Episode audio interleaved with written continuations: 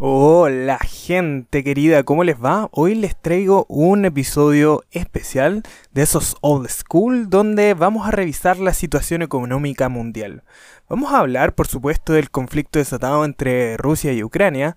También hablaremos sobre la situación económica mundial y los posibles efectos que pueda tener este conflicto, una posible recesión, lo que nos dice la historia en este tipo de contextos, el comienzo de la, inversión en la curva de tipos, ojo con eso, y los posibles escenarios que puede tomar la Fed con la situación actual.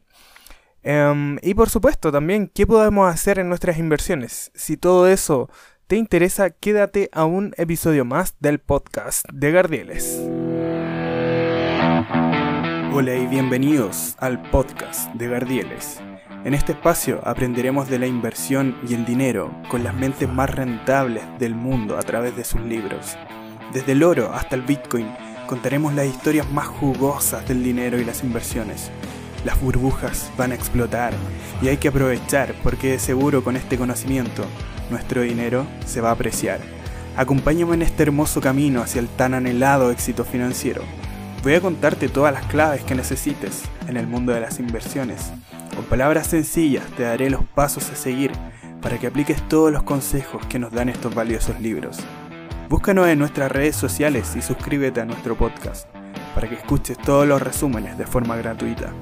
Con este conocimiento pavimentaremos el camino a ser inversores inteligentes.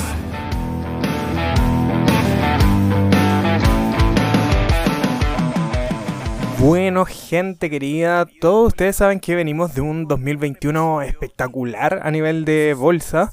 El año pasado em, el rendimiento que tuvo el SP500 fue de un impresionante 28,7%. Y la economía en general, el Producto Interno Bruto creció respecto a los niveles prepandemia. Los analistas pronostican que las principales potencias mundiales van a seguir creciendo económicamente este año y los índices manufactureros también prevén buenos augurios para la economía. Pero, pero, pero, siempre hay un pero, bro. Hay otras cositas que no han ido tan bien. Por ejemplo, la cantidad de estímulos que se entregaron durante gran parte de 2020 y todo el 2021 debido a la pandemia aumentó muchísimo el poder de compra de la mayoría de las personas en todo el mundo, lo que produjo un shock de demanda en muchos sectores económicos y por supuesto la consiguiente reducción de la oferta y el aumento de los precios generalizados en todos los productos, ¿cierto? Esto es lo que se le llama la inflación. Y la inflación media actualmente en los principales centros económicos mundiales ronda entre el 5 y el 6%, lo que sumado al aumento previsible del petróleo producto del conflicto que estamos viviendo en estos momentos augura un escenario poco optimista de cara al futuro económico mundial. ¿Y te has dado cuenta todo lo que tienes que esperar, por ejemplo, actualmente para tener un auto nuevo? Podemos sumarle otro punto más a esto. Eh, tengo amigos que han estado esperando un año para poder obtener un, auto nuevo. Yo todavía no sé ni manejar, así que no hay problema todavía. Hay escasez de chips, eh, el costo del transporte en contenedores se ha multiplicado por cuatro veces y es otro punto que deberíamos sumar que es lo de la crisis de los chips y eh, en general la situación eh, sobre los contenedores y las el, comercio global ha estado muy complejo.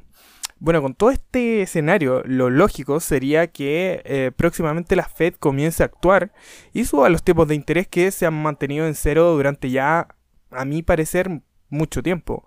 Y respecto a esto, no sé si conoce el concepto de la inversión en la curva de tipos de interés. Te explico más o menos de qué se trata todo esto. Sucede en periodos de incertidumbre, porque lo lógico es que mientras más tiempo sea la deuda que compras, por ejemplo la letra del Tesoro de Estados Unidos de 10 años o de 30 años, mayor rentabilidad te va a dar, porque más tiempo vas a tener que esperar para que te devuelvan tu plata, ¿cierto? Pero cuando hay situaciones especiales como la actual, donde hay mucha inestabilidad política, económica y social, los gobiernos necesitan la liquidez lo antes posible, por lo que eh, las letras del tesoro de menor plazo, por ejemplo las de dos años, comienzan a, muy entre comillas, pagar más, por lo que la rentabilidad de estos instrumentos se vuelve más atractiva o igual que un bono a largo plazo de 10 o 30 años. Entonces, eso es la inversión en la curva de los tipos de interés. Te estarás preguntando, ¿qué cresta tiene que ver todo esto? Bueno, lo que pasa es que históricamente, las veces que se han invertido las curvas de tipos, hay recesiones, tal como en los años 80, en el año 2000, en el 2008 y más recientemente el 2020.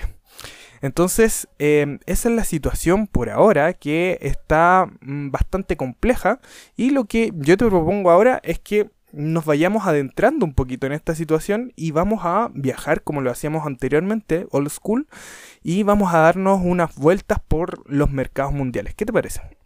Primero que todo vamos a empezar por supuesto en Gringolandia, en donde los principales índices cerraron en su mayoría al alza después de una semana de volatilidad histórica provocada por la invasión de Rusia a Ucrania. Imagínate que eh, los mercados estuvieron cerrados el lunes de la semana que ya está pasando por la observación del Día de los Presidentes y tuvimos una semanita corta y a pesar de todo eso fue una de las semanas más volátiles de todos estos últimos tiempos. El jueves en particular el índice compuesto Nasdaq eh, osciló un 6,8% eh, en el día, que ha sido el mayor rango intradiario desde que la OMS declaró el comienzo de la pandemia del COVID en marzo del 2020. Y como ejemplo de esta volatilidad, Tesla, la empresa de automóviles eléctricos o, empresa tecnológica, como le llaman algunos, eh, agregó y, y ganó 100 mil millones de dólares a su capitalización de mercado en el transcurso del día jueves, pero disminuyó aproximadamente un 5,5% de su eh, market cap durante la semana en su conjunto. Eh, por otro lado, el sector de consumo discrecional en general tuvo un rendimiento inferior dentro del índice SP500, ya que la agitación en Europa afectó a las acciones relacionadas con los viajes. Por el contrario, la resiliencia de los, de los gigantes de Internet, como por ejemplo Alphabet, que es la empresa matriz de Google, y Meta Platforms, que sería la empresa matriz de Facebook, respaldó las acciones de servicios de comunicación. Y las acciones de healthcare también estuvieron bastante sólidas durante la semana. Y em, por supuesto que los inversores ahora están buscando refugios seguros. Las noticias de los ataques a la capital Kiev y otras ciudades importantes eh, que sucedieron el miércoles por la noche y el jueves por la mañana hicieron que las acciones bajaran considerablemente. De hecho, en su punto más bajo al comienzo de la negociación del día jueves, el SP500 llegó a los 4.115 puntos, que es casi un 15% por debajo de su máximo a comienzo de este año, colocándolo firmemente en el territorio de ya estamos en corrección. El conflicto también envió ondas de choque a través de los mercados de renta fija, porque durante gran parte de la semana los inversores se apresuraron a buscar los refugios seguros, eh, lo que provocó que los rendimientos del Tesoro de Estados Unidos a largo plazo bajaran y el dólar estadounidense subiera, particularmente frente al rublo ruso y otras monedas de mercado emergentes. Luego los rendimientos de los bonos aumentaron y las acciones subieron bruscamente al final de la semana después de que los portavoces del gobierno ruso declararan que Rusia estaba lista para negociar con Ucrania y que estaba preparada para enviar una delegación a Minsk, que es la capital de Bielorrusia, para las conversaciones. Es posible que los inversores también se hayan tranquilizado de que las sanciones occidentales contra Rusia no fueran tan severas como algunos podían temer, particularmente en lo que respecta en su sector energético varios informes favorables de las ganancias corporativas y sorpresas al alza en los datos relacionados con los pedidos de bienes duraderos y el gasto personal de enero también pueden haber fomentado este repunte de las acciones a final de la semana.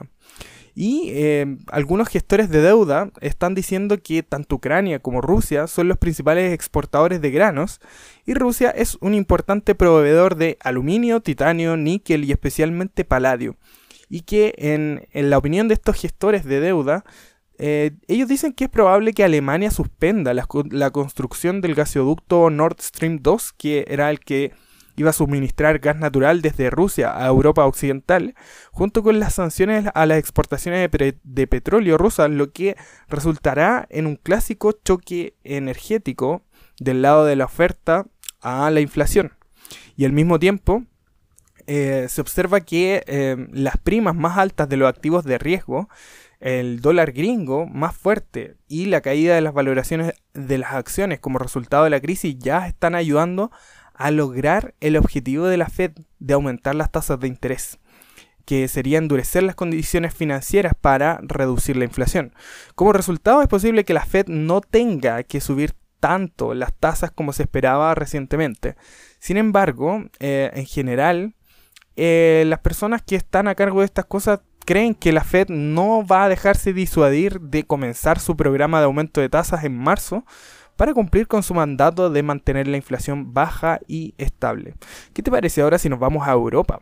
En Europa las acciones cayeron cuando eh, se declaró la invasión rusa a Ucrania y esto alimentó los temores de una mayor inflación y una desaceleración económica. En términos de moneda local, el índice paneuropeo Stock Europe 600 cerró con una caída del 1,58% en la semana. El DAX fue uno de los más expuestos eh, al conflicto por eh, la situación de su exposición a Rusia, cayó un 3,16%, el CAC 40 de Francia cayó un 2,56, mientras que el FTSE MIB de Italia perdió un 2,77 y el, el Fortune 100 del Reino Unido cayó un 0,32%. Entonces la Unión Europea y el Reino Unido eh, comenzaron a imponer sanciones a Rusia porque em, ellos como parte de una respuesta occidental coordinada a la invasión de Ucrania eh, comenzaron a imponer estas sanciones y estas medidas incluyeron controles de exportación de ciertas tecnologías y sanciones financieras a parlamentarios, el ministro de Defensa, a personas adineradas y bancos. El Reino Unido también dijo que evitaría que las empresas rusas obtengan capital de Gran Bretaña y prohibió la aerolínea rusa Aeroflot. Alemania detuvo la aprobación del gasoducto, como te decía adelante, de Nord Stream 2 de Gazprom, que transportaría gas natural desde Rusia. Vámonos ahora a Asia y vámonos precisamente a Japón. Y en medio de toda esta situación que está pasando entre Rusia y Ucrania, los rendimientos del mercado de valores de Japón fueron negativos durante la semana con el índice Nikkei 225 cayendo un 2,38% y el índice más amplio de eh, Japón cayó un 2,50% y el rendimiento del bono del gobierno japonés a 10 años cayó a 0,20 desde los 0,22 al final de la semana anterior. Y el gobernador del Banco de Japón, eh, Kuroda, dijo que el Banco Central no tiene planes inmediatos para reducir su estímulo monetario y si es necesario iba a comprar cantidades ilimitadas de bonos para mantener los rendimientos dentro de su rango objetivo. El yen, por su parte, se debilitó alrededor de 1 115,32 eh, frente al dólar estadounidense eh, desde los 115 que tenía la semana anterior. Y en respuesta a la violación inicial de Rusia de la soberanía y la integridad territorial de Ucrania, mediante la cual reconoció como independiente a las regiones separatistas de Donetsk y Luhansk, em, él autorizó em, y, em, la autorización de Putin del el envío, el envío de tropas Japón, por su parte, adoptó una primera serie de sanciones el miércoles abordando el tema de la cooperación con la comunidad internacional. Esto comprendía suspensiones de las visas y congelaciones de activos para personas conectadas con estas regiones de Donetsk y Luhansk y una prohibición de importaciones y exportaciones de estas regiones y la prohibición de la oferta y emisión de nuevos bonos soberanos por parte del gobierno de Rusia en Japón. El viernes, por su parte, se anunció un segundo conjunto de sanciones, que eran más estrictas y estrechamente coordinadas con Gringolandia y Europa, luego de la invasión rusa, y esto incluía controles de exportación de semiconductores y otros productos de alta tecnología. Y el primer ministro japonés em, dijo que tenía eh, su país tenía suficientes reservas de petróleo y gas para amortiguar cualquier golpe a corto plazo en el suministro de energía y que el gobierno iba a implementar medidas para limitar el impacto económico de nuevos aumentos en los precios del petróleo. El país actualmente eh, trabaja en cooperación con socios internacionales para estabilizar el mercado del petróleo crudo y em, este chiquillo cree que la situación actual no supondrá de inmediato un obstáculo importante para el suministro estable de energía de Japón. Vámonos a China ahora, porque los mercados en China registraron una pérdida semanal debido al conflicto que estábamos abordando anteriormente. El índice compuesto de Shanghai cayó un 1,1% y el de gran capitalización perdió un 1,6%. El rendimiento del bono del gobierno chino a 10 años cayó al 2,8% desde eh, un poquito más del 2,814 que tenía la semana anterior. Y el yuan subió ligeramente frente al dólar estadounidense para terminar la semana alrededor de 6,3135 eh, por dólar desde el 6,33 de hace una semana, impulsado por las entradas extranjeras en los activos chinos. Vámonos a Rusia entonces, las acciones en Rusia, quedó la tremenda embarrada en Rusia, porque em, estas acciones que son medidas por el índice Russian Trading System, RTS, tuvieron un rendimiento aproximadamente de un menos 32,7% la semana pasada. Los activos rusos disminuyeron eh, durante la semana después de eh, la situación del conflicto y la liquidación se intensificó el jueves después de que eh, Rusia lanzó lo que Putin llamó una operación militar em, especial para desmilitarizar Ucrania. Entonces, con esto, varias naciones de todo el mundo condenaron las acciones de Rusia y Estados Unidos, el Reino Unido y otras potencias europeas cumplieron su promesa de implementar nuevas sanciones en la respuesta a este conflicto. Así que em, la situación actualmente está bastante compleja. Te voy a dar algunas eh, a, nivel humanitario, por supuesto. Y ahora vamos a ver em, la situación de los mercados en la semana. Porque el Dow Jones bajó en la semana un menos 0,1% y en lo que va del año va en negativo un 6,3%. Por su parte, el SP500 eh, subió en la semana un 0,8% y va en un menos 8% en lo que va del año. El Nasdaq eh, subió un 1,1% en la semana y está negativo para el año un 12,5%. El bono del tesoro eh, se mantuvo plano durante la semana y está positivo eh, para el año un 0,4%. Y por supuesto el petróleo subió un 1,9% y está positivo en el año un más 22%. Ok, gente preciosa, entonces, ahora que ya entendemos mejor todo el escenario político y económico, vamos a darle algunas vueltas a las reflexiones que podemos hacer desde el punto de vista histórico de las inversiones. Primero que todo, eh, y creo que una de las cosas más importantes a entender es que con los precios del petróleo actuales, que superan los 100 dólares el barril, la inflación solo va a subir, porque básicamente todos necesitamos los servicios que dependen del precio del petróleo, el transporte de todo lo que consumimos. Y tú ya sabes que cuando hay inflación disminuye la capacidad de consumo de la población. Y por lo mismo, si no hay consumo, las empresas tendrán peores resultados y por supuesto, eso hará que bajen la cotización de las acciones. El mercado probablemente va a bajar si es que hay una inflación sostenida. Segundo, eh, la Unión Europea, Canadá y Estados Unidos están limitando el sistema SWIFT de los bancos rusos. Este es el sistema internacional bancario mediante el cual se hacen operaciones de todo tipo entre bancos de diferentes países. ¿Cuál es el tema aquí? Que si llegase a acentuar esta situación, porque es con ciertos bancos que está pasando esto, eh, podría tener serias consecuencias para la economía alemana, que por el gas está en estrecha relación con Rusia.